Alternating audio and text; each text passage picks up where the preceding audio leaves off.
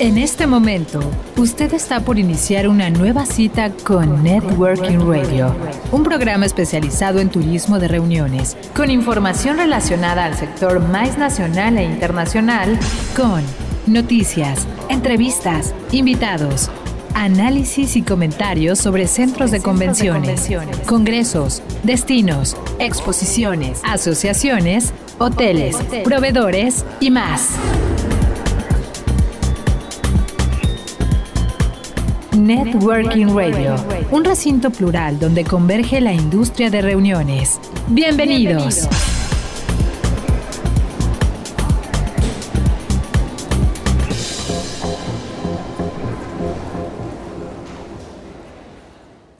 Hola, ¿qué tal amigos? Feliz año, muchas felicidades, que la dicha y la prosperidad, la salud estén con ustedes y sus seres queridos.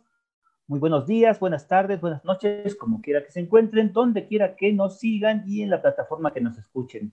Sean todos bienvenidos a la tercera temporada de Networking Radio. Networking Radio, un programa producido por Factor Meetings, dirigido al sector MAIS o a la industria de reuniones, donde hablaremos de los temas más relevantes que influyen en esta. Y que de la mano de expertos y profesionales hablaremos de lo más relevante que se va desarrollando a partir de ella. Bienvenidos sean todos. Muchas gracias por permanecer con nosotros. Para nosotros es un gusto permanecer con ustedes. Deseamos que se encuentren bien y con salud en casa. Muchísimas gracias a nuestros amigos del sector que nos escuchan aquí en nuestro querido México, en Estados Unidos, en Brasil, en Colombia, en España, en Alemania, en Argentina, en Chile, en Perú y en Inglaterra. Muchísimas, muchísimas, muchísimas gracias por escucharnos. Bienvenidos sean todos al recinto plural donde converge la industria de reuniones y bueno, quisiera darle la bienvenida también a mis compañeros de programa que semana a semana están con nosotros para apoyarnos y para aportarnos más sobre ese tema. Primero que nada, quisiera saludar a mi compañera Berice Domínguez. ¿Qué tal, Bere? ¿Cómo te va? Feliz año, feliz Navidad, feliz Día de Reyes, feliz Día de todo, feliz Hola, Carlos, ¿cómo estás? Eh, compañeros, un gusto saludarlos y a la audiencia. Bueno, pues muy contenta otra vez de regresar este 2022 a, pues a comunicar todo lo que está pasando con la industria de reuniones, ¿no? Y a través de Networking Radio, pues qué mejor. Excelente. Juan Carlos Chávez, ¿qué tal? ¿Cómo te va? Bienvenido en este 2022. Hola Carlos, compañeras. Pues acá muy entusiasmado de regresar a los micrófonos virtuales de Networking Radio, a estar una vez más con nuestra audiencia y también un saludo a nuestras invitadas. También quisiera darle la bienvenida a mi compañera Rosy Mendoza. ¿Qué tal, Rosy? ¿Cómo te va? Bienvenida, feliz 2022. Hola, ¿qué tal todos? Es un gusto regresar a este programa de Networking Radio y bienvenido 2022. Gracias por volvernos a escuchar. Y bueno, esta vez no contaremos con la presencia de mi compañera Nadia Rodana, a la cual le mandamos un saludo. Ella tuvo un pequeño imprevisto estomacal, entonces no podrá estar con nosotros. Un servidor, Carlos Galván, les damos la cordial bienvenida Qué bueno que están con nosotros, qué bueno que nos regalan unos minutos para hablar de la industria de reuniones. Y bueno, hoy les tendremos un programa extraordinario. Hoy tenemos eh, dos invitadas extraordinarias, especialistas en su tema, profesionales en toda la expresión. La verdad es que son un orgullo para la industria de reuniones en México. Hoy hablaremos de la importancia de los eventos sustentables en la industria de reuniones y qué mejor que hablar con dos expertas. Invitado. Invitado.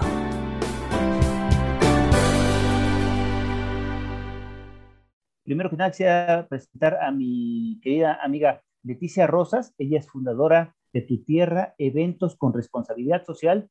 ¿Qué tal, Leti? ¿Cómo te va? Muchísimas gracias por estar aquí en Networking Run. Hola, Carlos. ¿Qué tal? ¿Cómo estás? Buenas noches a todo el equipo, ¿no? Bere, Rose, Juan Carlos, eh, mucho gusto en saludarlos, feliz año y gracias por la invitación. Muchísimas gracias por estar aquí. Y también quisiera presentar, eh, si me permiten, a nuestra querida amiga Alejandra González, ella es directora de eventos sustentables. ¿Qué tal, Ale? ¿Cómo te va? Feliz 2022. Feliz 2022, un gusto estar aquí en Meeting con amigos de años y también con la audiencia que nos escucha desde cualquier plataforma, desde cualquier parte del mundo. Eh, si les parece bien, chicos, vamos a entrar en materia porque la verdad no queremos desperdiciar ni un segundo de este programa porque tenemos a dos grandes eh, conocedoras del tema de los eventos sustentables. Y chicas, hace poco platicábamos sobre esta cuestión que se dio tan rápido de la tecnología, cómo tuvimos que adaptarla, cómo tuvimos que, que hacerla nuestra, que asimilarla, que entenderla. Y bueno, todo se dio a partir de la, de la pandemia y sin embargo la pandemia nos obligó a meternos de lleno a ella. En este caso, otra parte que nos ha obligado la, la pandemia, por así decirlo, es también eh, en los eventos sustentables. Con la pandemia nos dimos cuenta que era bastante eh, factible la, la, convivencia entre la naturaleza y, el hombre. Esto a partir de que estamos todos recluidos eh, por la misma pandemia. Y bueno, mi pregunta para ustedes es, ¿qué tanto nos llegó a hacer pensar y a razonar un poco más la importancia de eventos sustentables o de la sustentabilidad como planeta, como gente, como especie, como sociedad, ahora con la, con la pandemia? Es decir, ¿cuál es la importancia que tenemos que darle hoy a la sustentabilidad?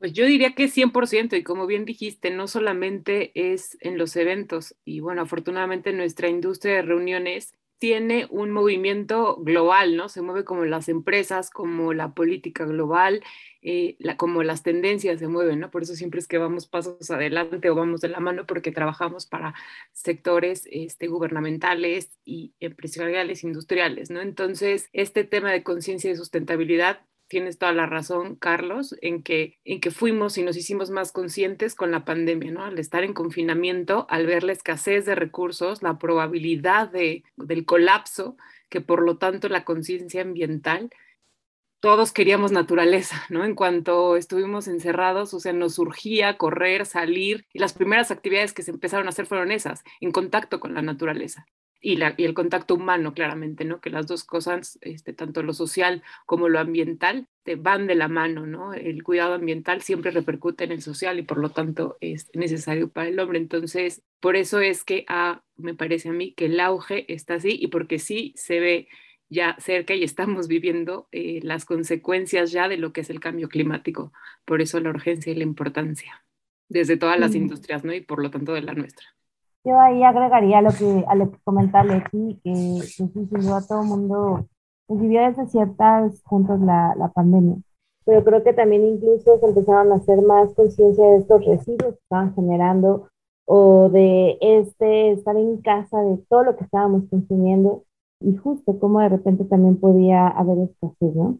Entonces creo que eh, la gente se empezó a ser un poco más consciente, fue entonces, ¿qué hacemos? ¿Cómo podemos involucrarnos y cómo podemos implementarlo? ¿no? Yo creo que este boom de la conciencia tal vez el año pasado lo, vi mucho más.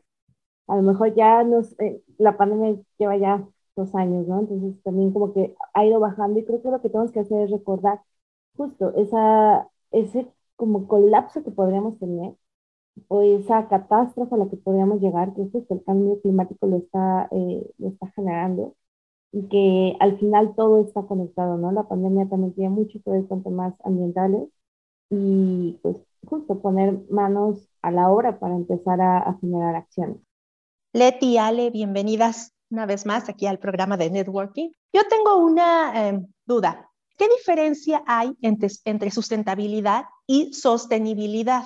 O a la par es lo mismo. Y la otra es que si se debe actuar o si cada evento está actuando conforme también a unos parámetros que maneja la ONU respecto al tema. Y sí, sí, si me permites, aquí empezar un poquito con esto, que esto fue algo de lo que platicábamos la última vez que tuvimos por ahí un webinar. Justo creo que esa es una de las, de las dudas que siempre existen, ¿no?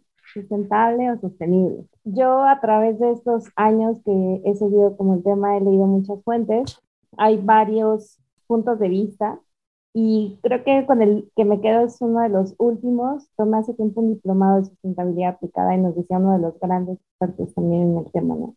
Decía, si, si vamos a hacer como es, este debate y nos vamos a quedar como en el, en el término, creo que estamos perdiendo el tiempo si no estamos haciendo realmente acciones, ¿no? Sin duda, el término sustentable se ha adoptado más en esta parte de, de Latinoamérica, ¿no? En Europa lo, lo, manejan más como sostenible y ambos pueden ser válidos cuando realmente apliquemos los puntos generales de la sustentabilidad, ¿no?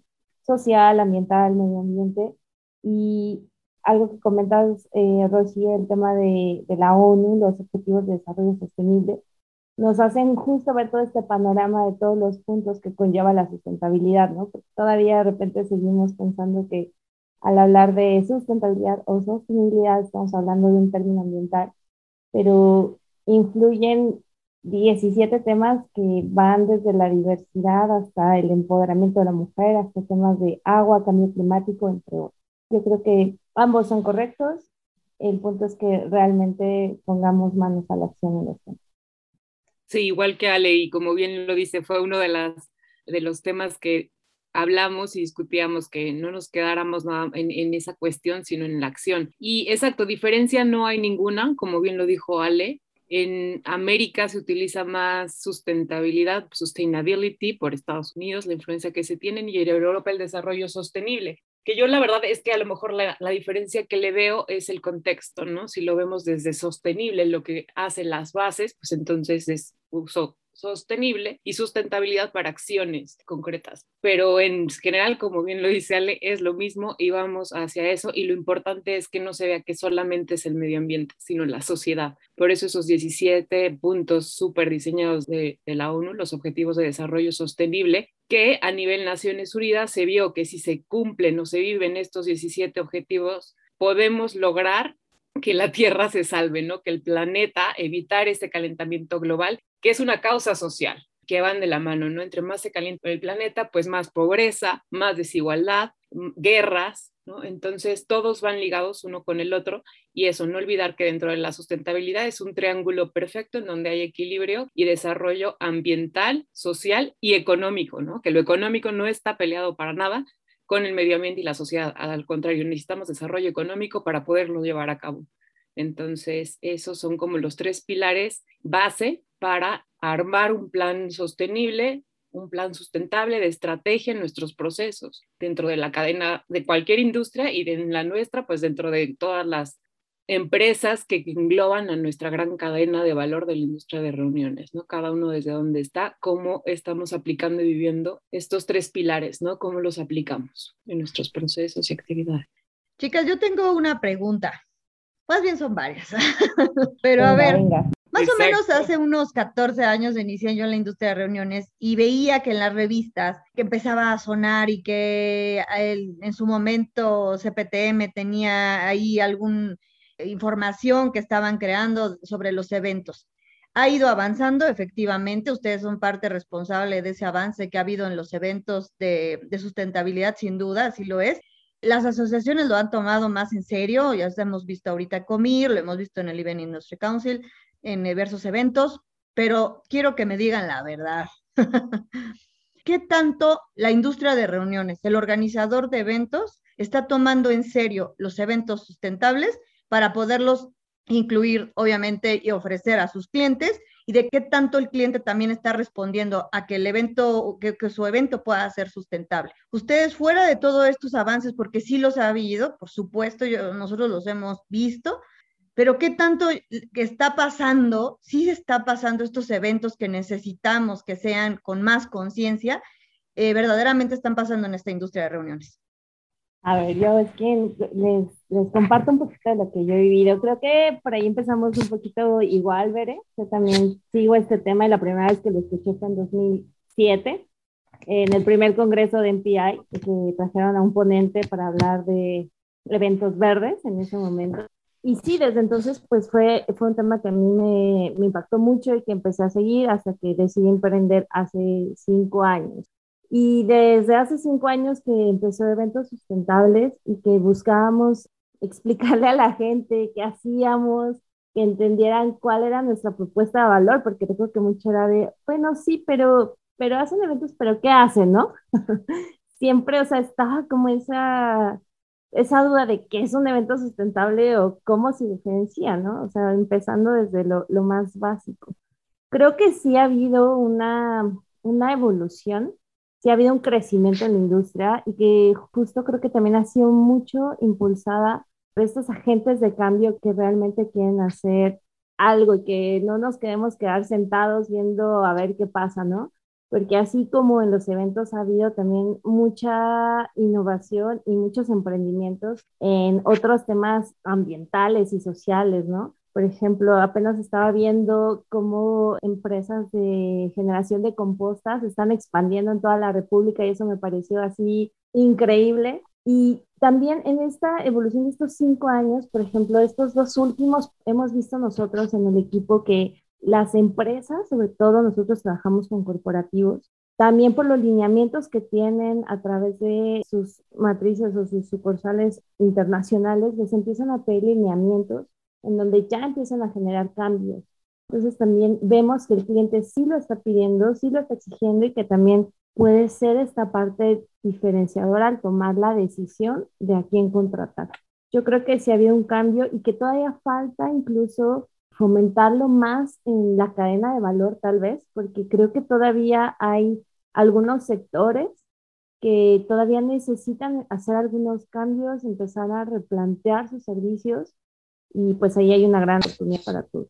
Coincido con Ale, ¿no? Y como bien lo dices, Veré, exacto, este es un tema que hace 14 años empezó a surgir en los green events famosos, eventos verdes, ¿no? Y salieron muchísimos, pero ahí parecía que era como de moda, ¿no? Entonces, creo que por eso no jaló o fructificó, porque sí se alcanzaba a ver, obviamente, la necesidad, pero finalmente se quedó como un trending. Ahorita ya es la urgencia climática, es un tema global que por lo tanto, ahora sí, ¿no? O te aclimatas, parece que eso nos está diciendo el mundo, o te aclimatas o te adaptas, ¿no? Y bueno, no sé si decirlo ahorita a lo mejor, pero lo voy a decir un poquito fuerte, pero desafortunadamente muchas veces la industria, nuestra industria de reuniones, pues se mueve al ritmo y al pandero del cliente, a veces más tanto por cuestión de identidad, de convicción, de valores y congruencia, sino más bien por lo que me pide el cliente. Y como bien lo dice Ale, el cliente pues son empresas globales, ¿no? En términos muy positivos, la globalización ha logrado también que movimientos como el eh, de responsabilidad social y socioambiental sean ya una necesidad. Y bueno, el año pasado a mí me pareció histórico y como bien lo dice Ale, estos últimos dos años han avanzado muchísimo en toda la cuestión ambiental y sustentabilidad, lo tenemos ya por todas partes, ¿no? Y, se avanzó mucho. El año pasado, o sea, muchísimas personas no sabían lo que era la COP26. Y el año pasado, bueno, las coberturas de las noticias, todo mundo, o sea, sabíamos qué estaba pasando en el mundo. ¿Quién es Greta Thunberg? Unas cuestiones que antes solamente si los que estábamos vinculados o viendo lo sabíamos, nadie más. Entonces, esas son cuestiones que están cambiando las cosas, que marcan parámetros y por lo tanto nuestra industria cada vez se va a ver más comprometida por como bien lo dijo Ale, el cliente, el corporativo ya lo está pidiendo y demandando porque se rigen entre políticas y parámetros también para poder operar, ¿no? Entonces, de compliance y cuestiones de acciones que necesitan llegar a cumplimiento y por lo tanto eligen o estarán buscando a proveedores y servicios que sí les brinden esas herramientas para el logro de la sustentabilidad, de lo que se quiere, eh, pues sí, que se tiene que, que lograr en cuanto a políticas internas o compliance de las empresas. Y otro tema que quería mencionar en ese sentido, que bueno, por ejemplo, lo tuvimos en, Ale y yo, el primer webinar que tuvimos con Comir, hablábamos mucho de este compromiso de las emisiones cero carbono desde la industria de reunión que esto surge justamente en, la, en el marco de la COP26, la reunión de las Naciones Unidas sobre el cambio climático, y eh, impulsado por la misma ONU, buscaron a empresas y líderes globales que pudieran llevar a este logro de bajar las emisiones de carbono, porque eh, lo único que puede como rescatar al calentamiento global es realmente que nos volvamos, la actividad humana eh, sea de cero emisiones, que ya no emitamos emisiones de carbono, gases de efecto invernadero en nuestras operaciones para que no se siga calentando la Tierra. Y por lo tanto empezaron a buscar a diferentes industrias que se comprometieran a este pacto global para combatir el cambio climático. Buscaron a la industria de reuniones y encuentran al um, el Joint Industry Council, este, Meetings, ¿no? que este global de las exhibiciones, y por lo tanto ellos dijeron,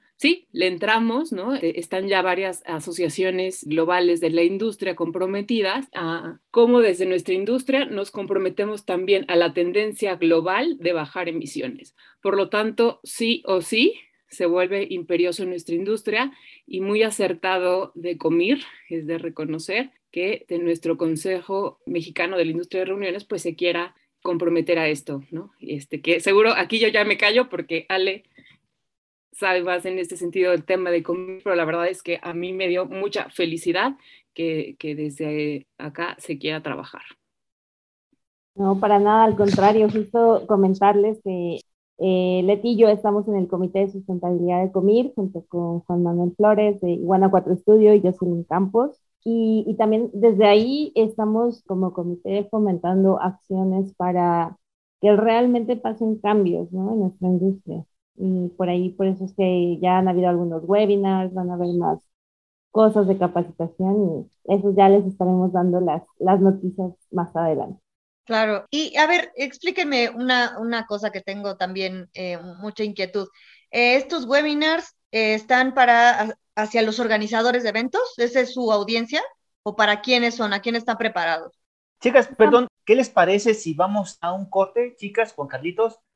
Carlitos, ya estaba poniendo bueno. Para, para hablar sobre exactamente a quiénes van dirigidos todos estos webinars que son muy importantes y que, bueno, eh, sin duda ustedes los lideran muy bien y que es indispensable saber hacia dónde van, cómo se están desarrollando y cómo se están limpiando. Entonces, chicos, vamos a hacer una pausa y regresamos. A ustedes, amigos que nos hacen el favor de escucharnos, bienvenidos. Es un gusto estar en este 2022 con ustedes.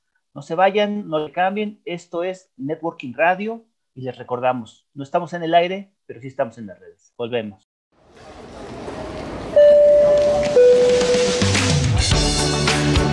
Es momento de hacer una pausa, pero no se vaya. Sus citas de networking continúan. Regresamos.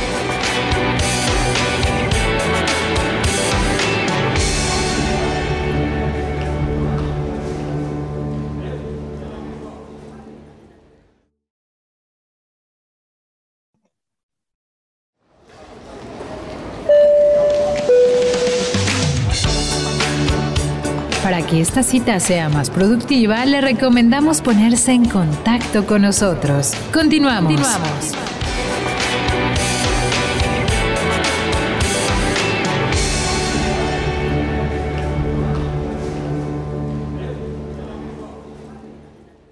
Bueno, y regresamos amigos, regresamos, qué bueno que permanecen con nosotros, es un gusto estar también con ustedes. Bienvenidos nuevamente aquí a Networking Radio, a donde les eh, recordamos nuestros puntos de contacto. Estamos en Facebook, en Networking Radio, en Twitter como Networking Radio 1, uno con números si fueran tan amables, así como en la página de Factor Meetings, dándole clic al link de Networking Radio, donde tenemos desplegado todos los programas que hemos grabado para ustedes. Y también nos pueden encontrar en las plataformas como Spotify, Google Podcast, Anchor, Breaker, Radio Public y Pocket Cast. De modo que volvemos con nuestras invitadas, Leti, Ale. Pero Bere, estabas formulando una pregunta. Si fueras tan amable en retomarla, por favor. Claro que sí, Carlos. Bueno, Ale, Leti les preguntaba acerca de todos estos webinars que se están haciendo y que realmente son muy importantes para, para la industria y para la capacitación y para que conozcan mucho más de estos eventos. Pero esta capacitación o estos webinars son, eh, su audiencia son los organizadores de eventos o va más allá o hacia dónde lo quieren ustedes encaminar? Hacia toda la cadena de valor de la industria, organizadores, proveedores, destinos, hoteles, recintos, etcétera, etcétera. Y de hecho están grabados en YouTube, los pueden encontrar en la página de Comir. Y ahí ya está también algunos otros contenidos del Comité de Jóvenes. Búsquenlo en YouTube y también sigan a Comir porque va a haber más contenido de sustentabilidad. Perfecto. Leti, en este caso y en esta misma línea de la pregunta, ¿crees que también esta, esta comunicación que tienen ustedes de eventos sustentables y de, de, estos eventos tan importantes que se tendrían ya que hacer, no nada más eh, alguna vez, sino siempre, tendría que llegar también al cliente, al cliente del organizador? Obviamente capacitar al organizador para que los pueda ofrecer, pero también a la parte que les interesa hacer eventos, ¿Cómo ves tú que, puedan llegar estos webinars o esta capacitación o en general lo que están haciendo las asociaciones, en este caso Comir tan importante, cómo poderle llegar al cliente? Porque el, organizador lo puede ofrecer, pero ¿cómo, ¿cómo el cliente lo convence? ¿Cómo llegar al cliente final? Estratégicamente, tal cual como, como lo está comentando Ale, eh, todos tienen una necesidad de responsabilidad social. El tema de responsabilidad social y de acciones con propósito cada vez es inminente en todas las industrias, en todas las empresas. Por lo tanto, me parece que todo está en una comunicación estratégica y que sepamos eh, transmitir, y esa es nuestra misión, ahí estamos el equipo de sustentabilidad del COMIR, de transmitirle y aportarle directamente ya al Consejo, pero cuáles pueden ser las notas estratégicas para llegar a todos y no solamente, como lo dices, no nada más al organizador de eventos, sino al cliente final, saberle vender o, saberle esta importancia. Por un lado es transmitir la alerta y por eso es que no sé, ya nos dirán su opinión de qué les pareció este primer webinar o cómo lo transmitimos, pero ya lo que queríamos eh, nosotros desde el Consejo, acá con Ale, con todo el equipo, era ya no quedarnos nada más en volver a decir las prácticas de, ¿no? Los objetivos de desarrollo, no, sino, a ver, es una urgencia, se nos va a acabar el planeta. ¿Qué vamos a hacer en concreto para que las cosas sean diferentes y realmente cómo comprometemos a la industria que está en pro de combatir el cambio climático. Entonces, bajo eso tenemos que transmitir los mensajes que entonces se adaptan a todos y cualquier público lo podría escuchar, cualquier empresa aunque no tuviera nada que ver con los eventos sustentables.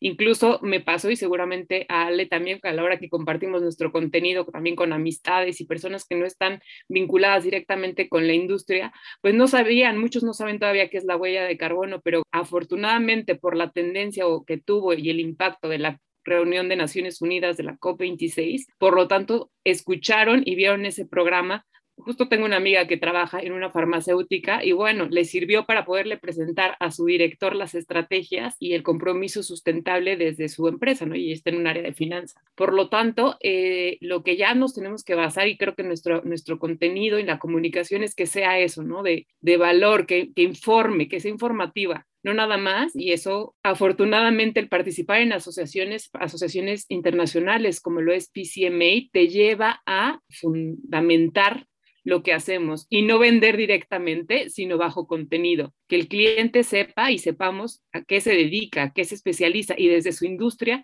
cómo está comprometido con estos temas de responsabilidad socioambiental. Y veremos que todos ya tienen este compliance. Algo que está muy interesante, incluso lo hablamos con Tere Solís en ese webinar que tuvimos, eh, eres este tema de las políticas de viajes que ya se están aplicando y que tienen estos índices de sustentabilidad, ¿no? La política de viajes ya exige que haya un compromiso para combatir el cambio climático. Por lo tanto, viajes y vuelos estrictamente necesarios. Y entonces eso evidentemente va a llegar y impactar a nuestra industria y a los eventos que estamos realizando.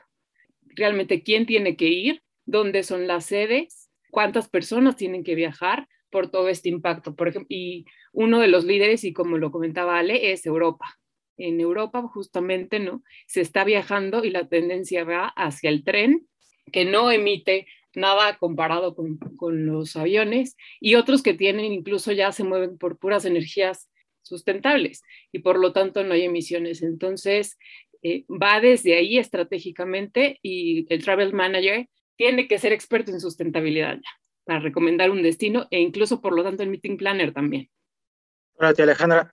Eh, bueno, como bien mencionaban, ya las empresas, tanto del sector de eventos como de otras industrias, están adoptando esquemas de sustentabilidad ¿no? en sus operaciones, así como en sus eventos, en sus propios eventos.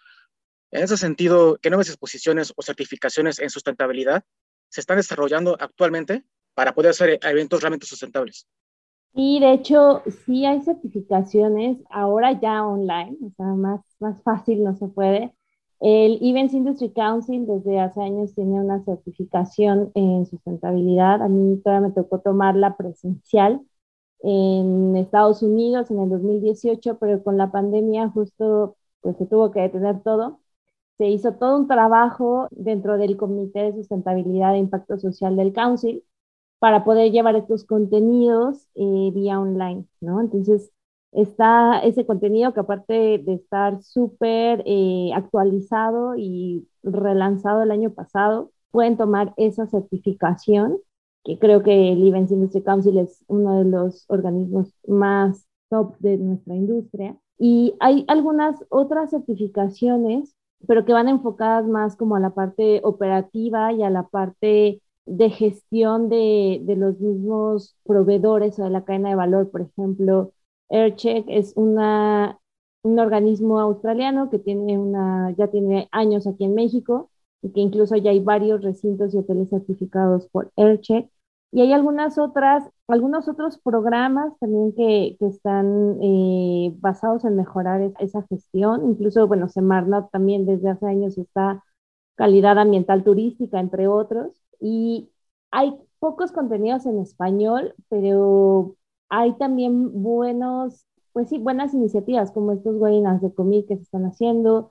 Incluso nosotros en eventos sustentables hicimos este año que pasó un pequeño curso sobre acciones de sustentabilidad enfocadas a los ODS, compartiendo un poco esta experiencia que nos ha tocado vivir y cómo se han integrado estos objetivos.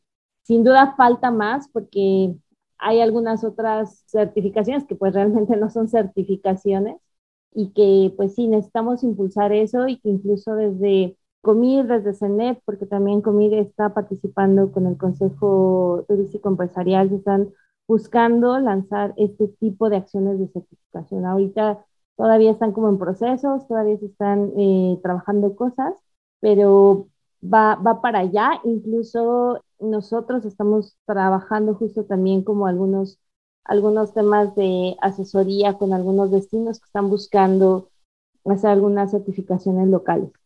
Yo complementaría también con la ISO 201-21, ¿no? Esta ISO, el estándar internacional que existe, que se creó con los Juegos Olímpicos del 2012, ¿no? Con Londres fue el primer evento global y mundial que empezó a, colocar este tema, ¿no? Inglaterra fue pionero y lo vimos reflejado. Y les digo, la verdad, a mí me parece que 2021 en temas de sustentabilidad, de ecología, bueno, o sea, avanzamos mucho ya y yo lo veo como el panorama de la sustentabilidad ya más en acción y veo un, panorama positivo. Y los Juegos Olímpicos de Beijing, bueno, es que fueron grandiosos. De verdad, como líderes marcaron tanto cómo hacer eventos globales en una pandemia y por el otro lado, cómo adaptar la sustentabilidad. Y de verdad que para cualquiera que quisiéramos un masterclass de sustentabilidad, de verdad que, que un masterclass ejemplar son los Juegos de Beijing, cómo desde su diseño, cómo hicieron un chorro de acciones sustentables en ese magno evento, ¿no? No se construyeron más estadios de los necesarios, las habitaciones, las camas de los deportistas, por ejemplo, eso fue otro, las medallas estuvieron hechas o sea, para que realmente te entendieras qué es la economía circular y entonces al saber de qué estaban hechas las medallas con todos, se hizo una colecta de años de celulares. Por lo tanto, hay un chorro de detalles que hay detrás de los Juegos Olímpicos de Beijing, que son parteaguas para tomar como referencia. De verdad es que algo como diseñadores de eventos, que bueno, pues mi, mi escuela y yo soy meeting planner de profesión, por lo tanto, pienso de esa forma, ¿no? Tengo ese pensamiento diseñador y creador para la sustentabilidad, si somos eh, meeting planners en ese sentido, de verdad, los Juegos Olímpicos de Beijing pueden ser lección para llevarlo a cabo en nuestros eventos, ¿no? A todos los PCOs se los paso al costo en ese sentido, porque la sede se adaptó, ¿no? Y todo era para manifestar una ciudad sustentable y me muero de ganas de verlos de París, ¿no? O sea, ¿qué va a hacer París? Que es el líder, ¿no? En cambio climático, el Pacto de París, ahí esto se firmó, por lo tanto lo que nos viene va a ser, y esos son, o sea, tomar en cuenta eventos grandes y con este impacto, nos lleva muchísimo, son la escuela para como meeting planners hacerlos en nuestras, o sea, para nuestros clientes, siempre vamos ofreciendo tendencias, pero de verdad es ahí, ahí están las tendencias, vas a ver para entonces ofrecérselo a sus clientes, lo que decías, Bere, cómo llegas al cliente final, pues eso, transmitiéndole lo que es tendencia. Y es tendencia la sustentabilidad porque vimos los Juegos de Beijing, o sea, de verdad se lo podemos comentar al cliente, no es un tema aquí que se nos ocurrió acá a nosotros, a los de la industria de reuniones de México. Eh, otro líder es Coldplay. ¿No? A mí también el año pasado, como sale Coldplay, había decidido que ya no iban a hacer eventos, que se paraba su gira porque ya no querían eh, emitir emisiones de carbono y bueno, con la pandemia se reinventan y llegan ahorita con su gira y toda es este, de la mano de cómo ser cero emisiones.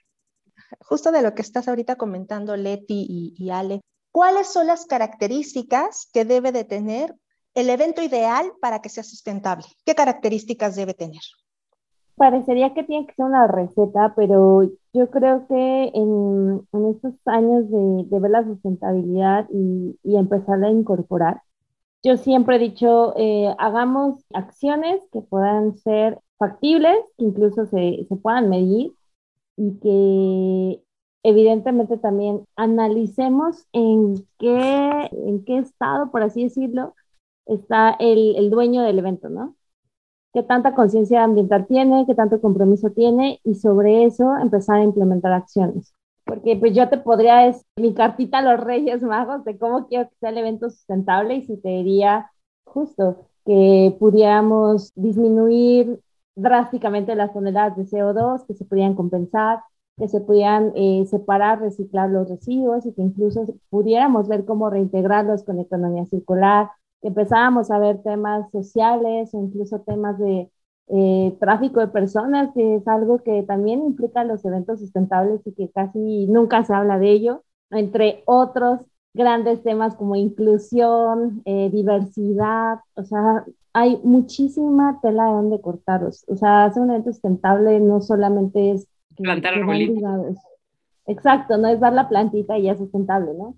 Entonces, realmente creo que tenemos que analizar, eh, uno, yo, yo, siempre parto por ahí, o sea, ¿cuál es el objetivo del cliente? ¿Qué busca el cliente? Y de ahí entonces empezamos a ver cómo empezamos a implementar las acciones de sustentabilidad. Cómo disminuimos, por ejemplo, eh, lonas, ¿no? Yo, por ejemplo, en los eventos que, que hacemos, nosotros no usamos lonas por el mismo tema que es un material que no se puede reciclar. Sí lo puedes donar, sí lo puedes eh, llevar a algún lado para que lo reutilicen, pero es un material que ya no se puede reciclar y que termina siendo un residuo, ¿no? Y de hecho, hace ratito que preguntaban sobre este tema de certificaciones, por ejemplo, Events Industry Council también el año pasado lanzó los estándares de sustentabilidad que se estuvieron trabajando también por años y se estuvieron revisando porque pues, estuvimos en, en esas juntas.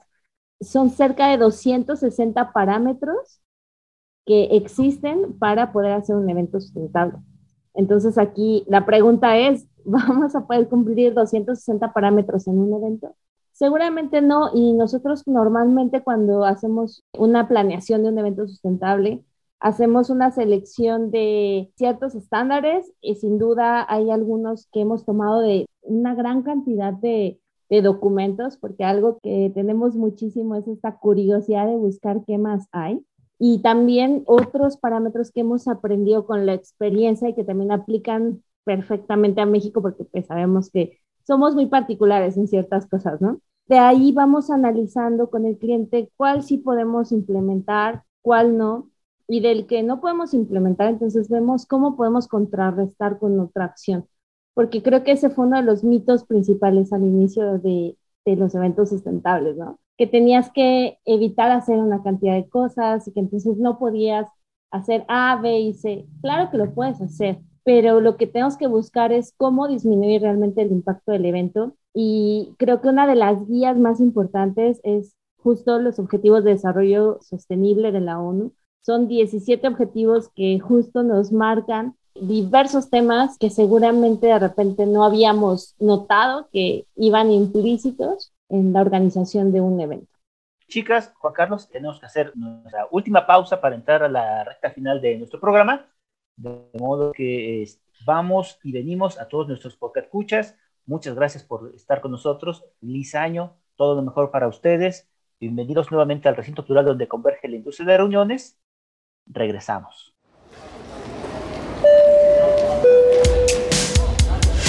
Es tiempo del coffee break. En unos minutos continuaremos con nuestro networking. Volvemos.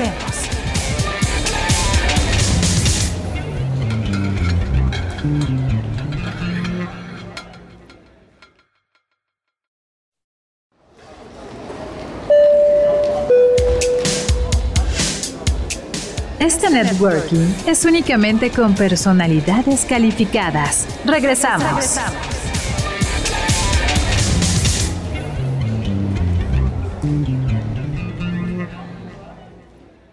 Y regresamos, amigos, regresamos, bueno que continúan con nosotros. Les recordamos que este coffee break fue cortesía de los amigos de Café Diamansol. Café Diamansol, un café 100% mexicano cuya virtud es lograr un sabor armónico, balanceado y delicioso. Ideal para el home office y para los eventos y lo pueden adquirir en su tienda en línea cafedimansol.com. De modo que muchas gracias por seguirnos escuchando. Les recordamos que nuestros puntos de contacto estamos en Facebook como Networking Radio, en Twitter como Networking Radio 1 con número. Estamos también en la página de internet de Factor Meetings, en el link de Networking Radio y en Spotify, en Google Podcast, Anchor, Breaker, Radio Public y Pocket Cast. De modo que continuamos con este programa tan interesante con nuestras invitadas, Leti Rosas y con Ale González, hablando de la sustentabilidad.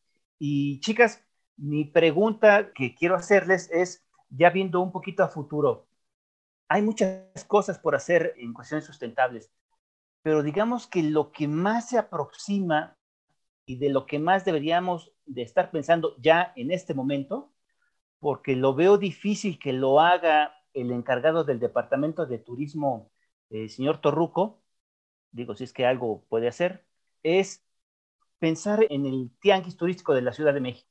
De modo que eh, mi pregunta para ustedes es, ¿qué recomendarían ustedes al señor Torruco, si tuvieran la posibilidad de hacerla, para desarrollar un tianguis turístico lo más sustentable posible, en el caso que pudiéramos ah, tener ese deseo que ya sabemos que ni nos ve ni nos oye, porque pues él también ni lo ve ni lo oye, el, nuestro amado líder. Entonces, ¿cuáles serían los puntos fundamentales empezando desde la realización del, recinto, desde ubicar el tianguis en un recinto. Tenemos tres en la Ciudad de México. ¿Cuál sería el más viable para generar menos impacto de huella de carbono? Pero también cómo tendríamos que desarrollar ese, tianguis turístico para generar una menor contaminación. Hablamos de PET, hablamos de todos los materiales que genera un tianguis turístico. Decían que en este no iba a haber este, comida, no iba a haber bebida, y sí hubo. ¿Qué tendríamos que hacer en este para hacer verdaderamente un tianguis turístico lo más sustentable que se pudiera hacer? Chicas, adelante. Nosotros, por ejemplo, este, lo que hacemos para cuando nos contratan para una asesoría así, para un evento desde, y lo ideal es que sea desde su planeación, no ya que está armado y entonces ya más bien te dedicas a medir y a mitigar directamente, sino este tema de la huella de carbono, ah, hemos, nosotros así iniciamos tu tierra, ¿no? En los eventos de responsabilidad social, desde la medición, mitigación y la reducción de la huella de carbono, porque es una cuestión tangible. A través de la tangibilidad sabemos cuál es el impacto, sabiendo cuán, cuál es mi huella de carbono, lo que voy a generar, eso puede llevarme a tomar decisiones estratégicas para ser, como dices, más sustentable. Entonces, para mí sería esencial hubiera un tianguis turístico de la Ciudad de México sustentable, comprometerse primero con la medición, eh, dejarse asesorar para que se pueda reducir el impacto y el reducir el impacto viene con diferentes acciones, como bien lo comentaste. Primero, y el estratégico de cualquier evento, es la elección de la sede, en donde puedan ser puntos y lugares cercanos al público asistente. Eso va a hacer que el impacto y las emisiones de carbono por cuestión de transportación, tanto de los asistentes como de los proveedores, se genere menos huella de carbono. Entonces, la sede es estratégica de la mano con recintos que ya tengan prácticas de sustentabilidad, porque hemos estado hablando y casi siempre en la industria se enfoca en el diseñador, ¿no? De la estrategia y del evento, el meeting planner, pero ya hay afortunadamente en nuestra cadena de, de valor que hay en la industria, pues proveedores líderes que ya lo están haciendo por también ser industrias y empresas. Y la hotelería, afortunadamente, ya tiene muchos estándares y certificados sustentables, como bien lo decía Ale, ¿no?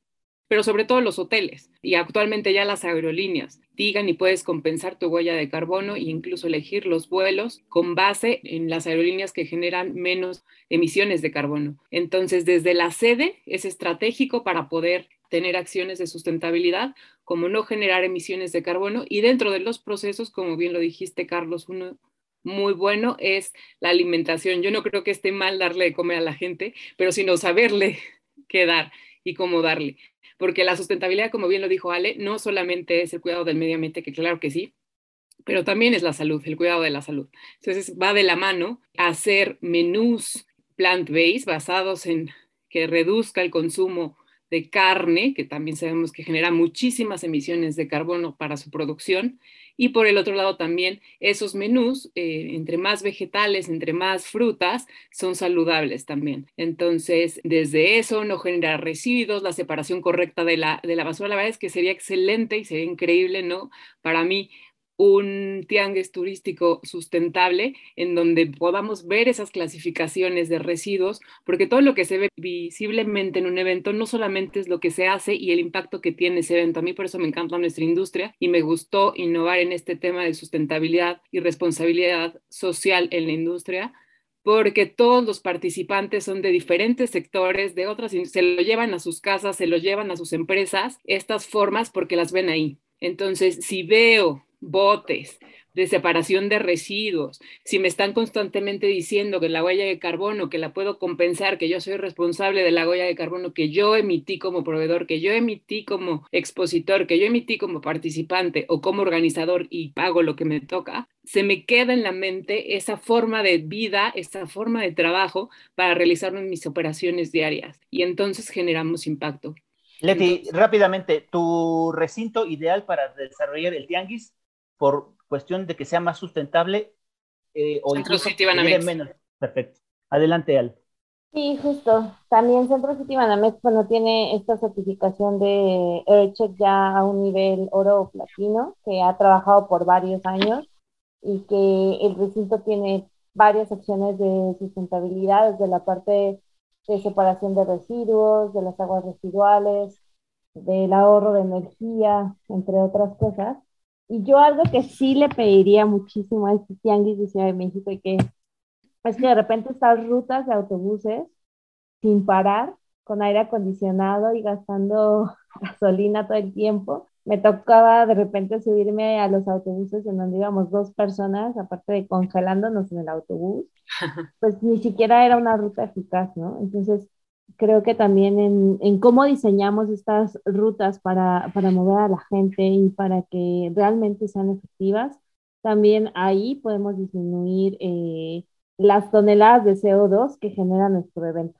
Justo también la forma en cómo fomentamos que, que la gente llegue a, a, los recintos, definitivamente de repente sí están como un poco aislados, no hay tanto transporte público, pero creo que con rutas efectivas pueden ser y también algo que, que creo que deberíamos de, de, impulsar en este tianguis también serían estas acciones sociales, ¿no?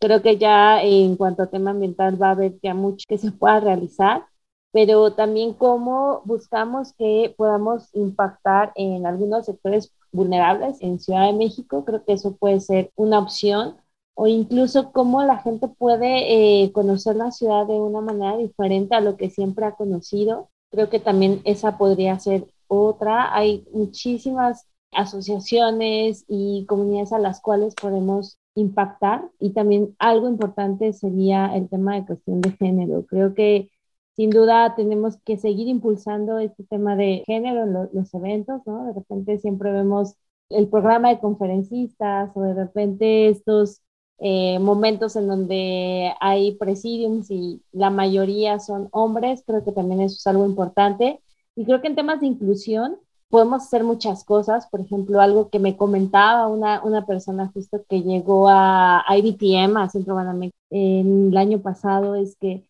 sí hay facilidades, pero como no se visualiza que va a venir gente con algún tipo de discapacidad, pues entonces no están habilitadas, ¿no? Entonces, pongámonos en los zapatos de que aunque sea una o dos personas que tengamos en nuestro evento, tenemos que buscar que también este evento sea accesible y que también sea adecuado para ellos, ¿no?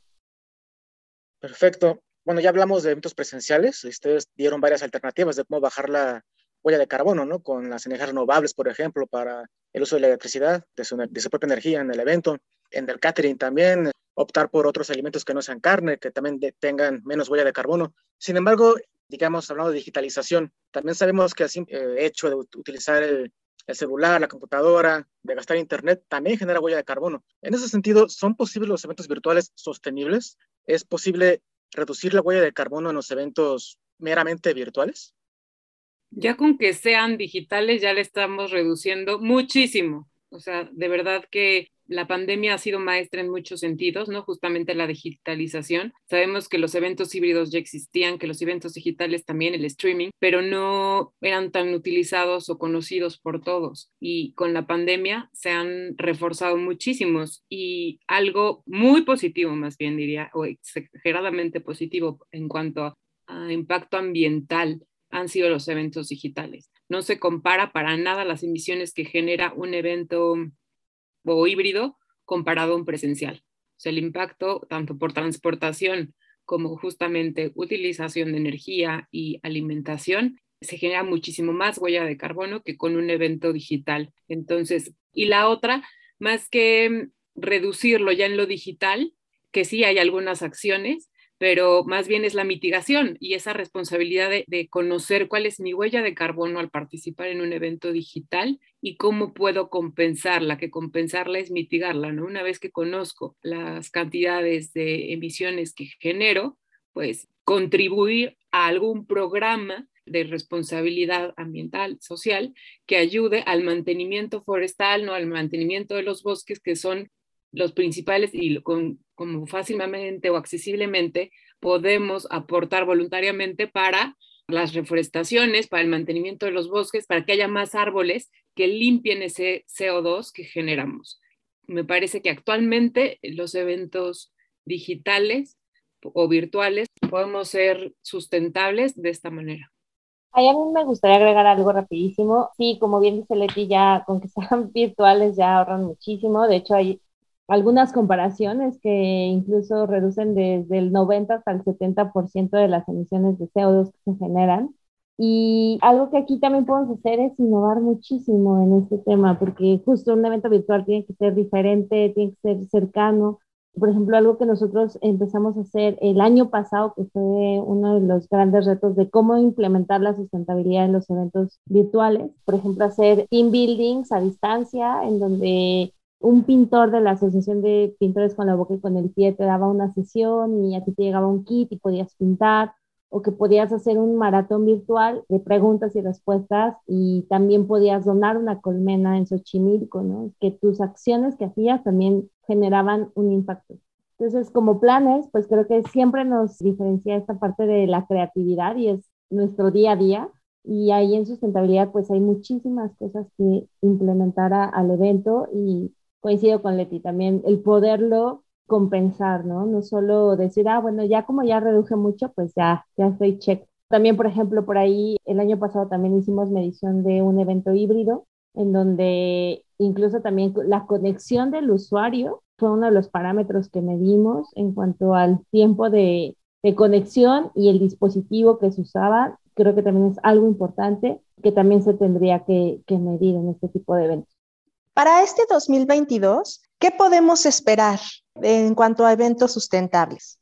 Muchas cosas positivas. De verdad es que yo lo veo esperanzador en ese sentido. Algo que aprendimos, creo que Ali y yo juntas en un evento al que nos invitaron el año pasado para hablar de sustentabilidad nos decían que a veces somos muy alarmantes y entonces asustamos a la gente a que en lugar de motivarlos a hacer acciones con responsabilidad socioambiental, pareciera que solo asustamos a la gente. Y creo que parte de esto, ¿no? No generar ecoansiedad, sino más bien mover a la acción. Entonces, vamos a ver, o estamos ya viendo un comportamiento de este 2022 lleno de acciones en pro del medio ambiente y de la sociedad. Cada vez más porque la urgencia climática es eso, urgente, y con el clima que cambia de día a día, de verdad es que cada vez vamos a ver más catástrofes y por lo tanto ya se está moviendo a movimientos positivos. Entonces, creo que eh, viene un año interesante desde que ya a finales de abril y mayo va a haber una COP sobre biodiversidad. Seguramente esa reunión de las Naciones Unidas también será conocida y entonces dentro de nuestra industria yo creo que esa va a ser una tendencia entonces de los destinos, cómo están protegiendo a la biodiversidad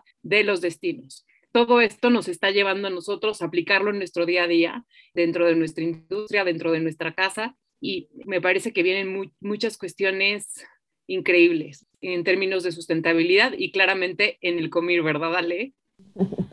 Así es, ahí estaremos impulsando lo, que nos quede en comir, tiempo que, que, estemos por ahí participando.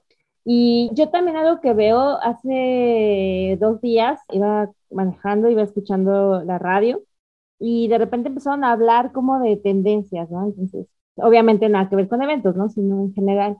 Y de las primeras que dijeron fue el tema de la alimentación, que la gente ya se está dando cuenta justo que la carne eh, genera un gran impacto ambiental y como la gente se está yendo hacia dietas menos contaminantes, un poco más basadas en plantas, y también el tema de los residuos, ¿no? Entonces, para mí, cuando escuché eso, la verdad me emocioné muchísimo. Dije, que alguien ya lo esté diciendo como una tendencia general, la verdad es que se me hizo muy bueno. Creo que se está generando, sí, más conciencia.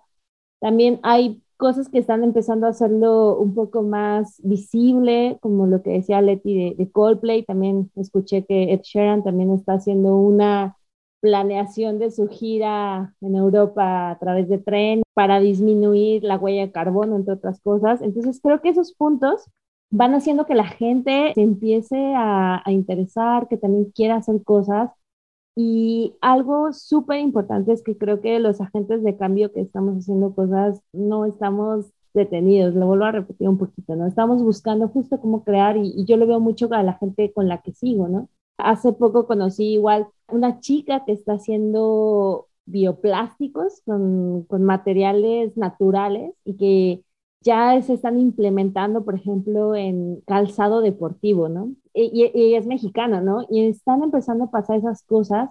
Creo que, que va a venir una reconfiguración de cómo estamos consumiendo también, que ya no es sostenible. Cada vez se pone más de moda los bazares de ropa de segunda mano, o de trueques. Y creo que todos esos insights los tenemos que traer hacia nuestra industria, empezar también a innovar, a generar opciones. Mm, por ejemplo, nosotros en Eventos Sustentables estamos como ahora en, en un punto de buscar justo como tendencias de innovación para ver qué creamos, porque no nos podemos detener, ¿no? Y creo que esto no solo es de los que estamos aquí ahorita, sino es de todos en tu cancha. Si tú estás en catering, si tú estás en producción, si tú estás en las fiestas tema, en donde quiera que estés, podemos buscar cómo hacer estos cambios y cómo empezar a ofrecer también cosas diferentes para impulsar esta innovación. A mí me emociona lo que va a venir y veo cosas positivas también.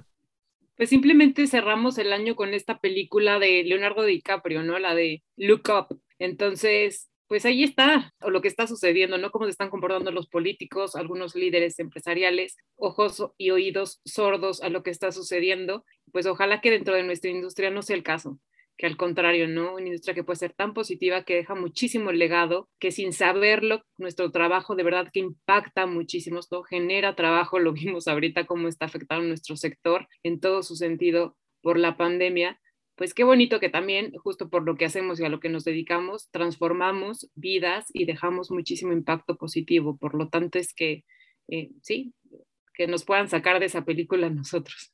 Claro. Y bueno, yo por último, Carlos, este, quisiera hacer una pregunta. Justo esto que comenta, ¿no? De todos los estos cambios y todo esto bueno que va a venir en el 2022. ¿Cómo tenemos que comunicarlo? Porque a veces creo que se queda demasiado corto el poder comunicar todos estos avances y también todo lo que debemos de hacer. Entonces, ¿cuál sería su recomendación para saber cómo comunicarlo a los planes, a las industrias, a otras industrias que no sean las de reuniones, que lleguemos a más personas para saber que esto sí es una urgencia y no es de espantar, pero sabemos desde hace muchos años que esto es una, una urgencia y cada día que pasa hay que fomentarlo. Entonces, ¿cuál sería su recomendación para una mejor comunicación al respecto? Incluso, perdón que los interrumpa, pero sería importante también hablar de la comunicación en los medios, porque a partir de los medios es también como podemos llegar a más, siempre y cuando mantengamos también esa buena comunicación y ese entender tanto al meeting planner como al cliente del meeting planner. Creo que algo que justo estamos trabajando en el Consejo de Sustentabilidad del COMIR, que viene ya pronto, ¿verdad, Ale? Es un eh, autodiagnóstico para todos los miembros de la cadena de valor para que justamente cada quien saque su análisis de qué acciones en términos de sustentabilidad está llevando a cabo, porque algo que nos hemos dado cuenta es que muchas veces y tendemos al pensamiento negativo y creemos que somos los peores, no hacemos nada y a lo mejor ahorita muchos quieren hacer como organizadores de eventos o algunos proveedores, me ha tocado, que por la afectación económica no lo están pudiendo llevar a cabo lo que quisieran hacer, pero no saben que ya hacen mucho, muchos ya hacen, o sea, nos, nos, pasa que cuando ya estamos trabajando con, por ejemplo, con los expositores y eh, le hacemos su diagnóstico de impacto de huella de carbono, pues te va compartiendo las prácticas, a lo mejor de responsabilidad social más que ambiental, pero entran dentro de la sustentabilidad. Entonces, ese diagnóstico que estamos diseñando desde el COMIR y el Comité de Sustentabilidad va a ser una guía que ayude a cada uno a saber en qué estatus estoy, por un lado, y cómo puedo entonces armar lo que preguntabas, Rose, desde dónde puedo empezar. Y más bien, ya empecé y no sabía que era sustentable, por un lado, y por el otro lado, de ahí va a venir también después un directorio, un mapa, donde pueda identificar cualquier meeting planner, eh, la proveeduría que existe actualmente, qué prácticas de sustentabilidad ya tiene. Y entonces eso es lo que estamos preparando y queremos trabajar. Ojalá lo logremos en este periodo de gestión, pero por ahí va, ¿verdad, Dale? En ese sentido, y como bien lo dicen, ayúdennos a comunicar, ¿no? Si llegan un evento y aunque no estemos Ale y yo, ¿no? Este, pero poderle echarle palmas al buffet que no tiene botellas de plástico que puso garrafones, que puso estaciones de agua, que tiene muy claro ahí sus clasificadores de residuos, saber transmitir lo bueno. Yo creo que eso es muy importante y pues a lo mejor también nosotros comunicarles qué estamos haciendo para que se pueda compartir y pueda servir, ¿no? Y algo que nosotros recomendamos también es comunicar mucho en el evento, antes, durante, después del evento, porque también a veces hay prácticas de sustentabilidad que son tras bambalinas, que las hiciste previas justo para que no pasaran ciertas cosas o para que se modificara, se redujera, y entonces si no las comunicas, el asistente no las sabe algo que también nos, nos, gusta mucho de repente es justo antes de que los códigos QR se pusieran tan de moda y ahorita que ya la gente está súper acostumbrada a ellos, mencionar qué acción se realizó, qué impacto tiene, eh, por ejemplo, en los regalos, ¿no? Hablar de quién los elaboró, quiénes son los artesanos, de dónde vienen y qué estás aportando. Creo que eso es algo importante. Y también a las empresas, comunicarlo a través de sus páginas web, redes sociales, eso más allá de que se vea como, ay, estoy utilizando la sustentabilidad para presumirlo o para decir que soy sustentable, es realmente comunicar para también fomentar que se siga haciendo, que la gente se involucre, que el cliente lo pida y creo que pues eso nos, nos toca a todos, ¿no? Entonces también, y justo allá los medios también eh, les toca esta parte de, de poder ayudarnos a mandar esta comunicación, de generar contenido. Creo que es un trabajo de todos, ¿no? De toda la cadena. Así es. Eh, chicas, yo, yo, soy de la idea que también dentro de este parámetro de la comunicación está también el señalar el quien no lo hace, el que, como bien dice Ale, lo hace por moda o lo hace por ganarse el cliente o simple y sencillamente por quererse poner una estrella. De modo que también es importante señalar a quien no lo haga, porque ahora más que nunca lo necesitamos y lo necesitamos que lo hagan, si no todos, la gran mayoría esto urge y urge muchísimo, no solo por la pandemia que estamos enfrentando y por una cuarta ola que no sabemos cuándo va a llegar, pero que tiene que llegar. Entonces, sí es importante. No sé ustedes cómo lo están viendo desde esa parte. Pues ahí, por ejemplo, yo creo que, que sí, sin duda este greenwashing que de repente las empresas se, se agarran de, de, los temas y quieren abordarlos como moda, como bien lo dices, yo creo que se van filtrando solos, ¿sabes? Porque las acciones que generan no tienen constancia ni tienen el rebote que se necesita, ¿no? Como está, ser contundentes. Y creo que eso lamentablemente pasó al inicio, ¿no? De, de, los green meetings que decíamos, que llegaba como una moda, que, ah, sí, suena muy bien, muy cool. Y pues muchas agencias se subieron al barco de los green meetings y poco a poco se fueron filtrando, se fueron filtrando, dejando de hacer acciones y ahora otra vez se está, se está viendo, ¿no? Cómo, cómo, subirse, pero ya de una manera ya más, yo lo diría como genuina. Entonces, a lo mejor eh, este señalamiento del greenwashing, pues eh, la gente lo puede identificar justo porque no sean acciones constantes, porque sean acciones que realmente no tienen como un impacto de una medición y así también pueden descartar quién realmente está haciendo acciones y quién no. No, y es el gran peligro que corren, la verdad, todas las empresas.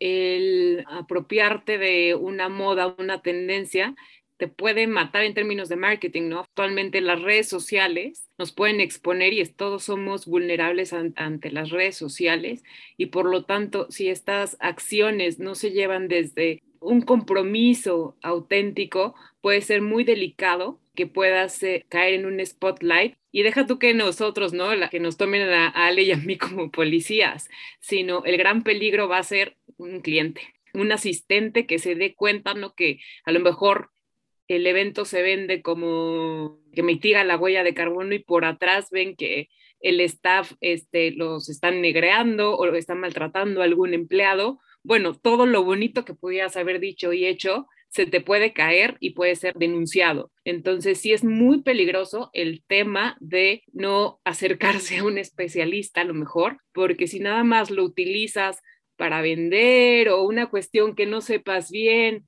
el mayor spotlight son los clientes. Entonces, sí puede ser muy delicado y se muere tu marca como no sé si supieron, pero algo así estaba a punto de pasarle a Gucci por una tiktokera sustentable que se dedica en Estados Unidos a ir a los diferentes comercios, sobre todo los Walgreens en Estados Unidos, porque hay un desperdicio infinito de lo que no se vendió, lo que ya está caduco, lo que está dañado, lo que sea, y ella lo rescata y lo acomoda, ya sea beneficencia, uso personal, y entonces eh, llegaron a sus manos diferentes carteras y bolsas de Gucci que al no ser vendidas o tener alguna falla, lo que les piden a los empleados es que las corten, ¿no? Entonces ella se dio cuenta que las puede juntar y las puede remendar, pero la verdad es que lo denunció. Entonces luego, luego Gucci sacó una campaña de que ella no lo iba a hacer y tal, iba por redes sociales. Entonces la cuestión sí puede ser muy delicada tomar estas acciones de responsabilidad social si no van bajo una estrategia, un plan de trabajo, una asesoría, pues puedes estar diciendo por un lado una cuestión y otra que te mata la, la, bonita acción que querías hacer o que querías comunicar con algo que no sea coherente. Entonces sí puede ser muy delicado. O las fundaciones, ¿no? Que muchas veces también dicen emplear o darle empleo a gente discapacitada para eventos y a la hora de la hora pues te das cuenta que no, que no es así. Pues chicos, nos pasamos del tiempo límite, pero sin duda fue un programa muy enriquecedor. Eh, muchísimas gracias, Leti, Alejandra. Eh, chicos, eh, muchísimas, muchísimas gracias. Leti, si fueras tan amable en darnos tus redes sociales, por favor, para que la gente te pueda contactar. Con gusto, Carlos. Sí, arroba tu tierra eventos. Estamos así en Facebook, Instagram, Twitter, LinkedIn. A sus órdenes. Muchas gracias. Leti, muchísimas gracias por estar aquí en Networking Radio. Ale, si fueras tan amable eh, de darnos tus redes sociales para las personas que quieran contactarte. Gracias, Carlos. Nos pueden encontrar si googlean eventos sustentables en nuestra página es eventosustentables.com. Les va a salir muy rápido. Estamos como EV Sustentables en Instagram y Eventos Sustentables.com en Facebook. Y ojalá una campaña o algo de comunicación que ayude, no sé, a poner de moda, llevar tu termo mínimo a cada evento, ¿no? Y sacarle en sí, ¿no? Y, darle esos aplausos o al Hay que, hacer algo así. Eso estaría bien. Que utilizó su cordón, ¿no? De órale, ese lo estás llevando a todos los eventos, como que esas cositas, la verdad es que actualmente todo el mundo estamos viendo las redes sociales y ayudan a, dejar mucho ejemplo, creo yo. Y debería de haber un, concurso, a ver, en las expos, a ver quién recicla mejor su stand, porque si tiras, hay mucho desperdicio. También donde se ofrece comida, también a ver cómo reciclan esa comida, si le dan una segunda, eh, vida a esos platillos. Sería extraordinario hacer un concurso. ya está, nada más hay que ponerlas a, en práctica. Vamos a hacerlo porque de verdad es muy importante. Berenice Domínguez, muchísimas gracias. Feliz año. Gracias por estar aquí en el Booking Radio. Juan Carlos, Juan Carlos Chávez, gracias por estar aquí. Felicidades. Feliz 2022. Feliz año. Les deseo un excelente inicio de año a todos, a las invitadas, a los compañeros, a toda la audiencia de Networking Radio. Un placer estar aquí otra vez. Rosy Mendoza, desde la hermana República de Toluca. Feliz 2022. Gracias, igualmente. Les deseo un año lleno de prosperidad y mucha salud. Un servidor, Carlos Galván, les damos la más cordial felicitación por este 2022 que comienza, que tengan y que alcancen todos sus objetivos en salud, con sus seres queridos y con toda la dicha que ustedes se merecen. A nuestros amigos de México, de Estados Unidos, de Brasil, de Colombia, de España, de Alemania, de Argentina, de Chile, de Perú y de Inglaterra, muchísimas gracias. Esto fue Networking Radio. Y como siempre, no estamos en el aire, pero sí estamos en las redes. Buenos días, buenas tardes, buenas noches. Hasta luego. Networking Radio ha finalizado. Esperamos que su cita haya sido productiva. No olvide escucharnos el próximo miércoles. Muchas gracias. gracias.